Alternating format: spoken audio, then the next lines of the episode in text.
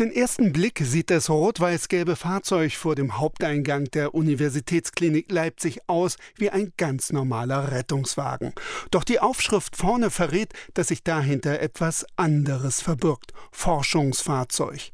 Thomas Neumuth, technischer Direktor des Innovationszentrums für computerassistierte Chirurgie, fasst in einem Satz zusammen, was anders ist. Dieser Rettungswagen fungiert als eine Art fahrender Server. Und damit kommt Medizintechnik, die sonst nicht transportabel ist, direkt zum Patienten.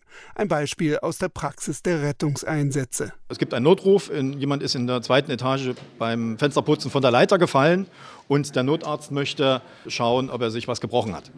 Eine Möglichkeit hierfür ist zum Beispiel die Verwendung eines Ultraschallgerätes. Sie kennen die klassischen Ultraschallgeräte in der Praxis, sehr große Trolleys, nicht transportabel. Deshalb gibt es bislang keine Ultraschalluntersuchung vor Ort. Doch, so erklärte Mediziner Thomas Neumuth, auf diesem Rettungswagen habe man die Möglichkeit, Ultraschallsonden von der Größe eines Handys dem Rettungssanitäter oder dem Notarzt mitzugeben, sodass der quasi den Patienten am Ort des Unfalls direkt untersuchen kann und dass die Daten direkt weitergeleitet werden. Auch während der Fahrt ins Krankenhaus können dann alle Daten des Patienten in Echtzeit übertragen werden, sodass in der Notaufnahme bereits die Vorbereitungen für die Behandlung beginnen können. Es gibt aber auch ganz andere Ideen, für die eine schnelle Datenübertragung notwendig ist, erläutert Ralf Irmer, der das Dresdner Innovationscenter von Vodafone leitet. Es geht natürlich nicht nur um Unikliniken in großen Städten, sondern es geht eben auch darum, den ländlichen Raum zu vernetzen, dass ein Arzt zugeschaltet werden kann, wenn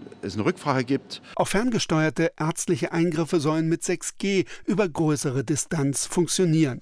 Gerade dafür ist die schnelle Datenverbindung wichtig. Der Arzt muss in Echtzeit sehen, was bei einer Operation passiert. In den 6G-Netzwerken sollen die Verzögerungen nur noch wenige Mikrosekunden betragen.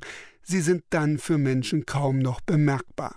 Für Thomas Neumuth, technischer Direktor des Innovationszentrums in der Leipziger Uniklinik, ist diese Entwicklung eine ideale Situation. Ich nenne es mal eine Demokratisierung der Versorgung. Das heißt, dass alle die Patienten, egal wo sie sind, zu jedem Zeitpunkt die gleiche Qualität, die bestmögliche Qualität an Versorgungsdienstleistungen erhalten können, als wenn sie in einem spezialisierten Haus an einem Universitätsklinikum sind. Damit das alles umgesetzt werden kann, fördert das Bundesforschungsministerium das Projekt mit rund 10 Millionen Euro.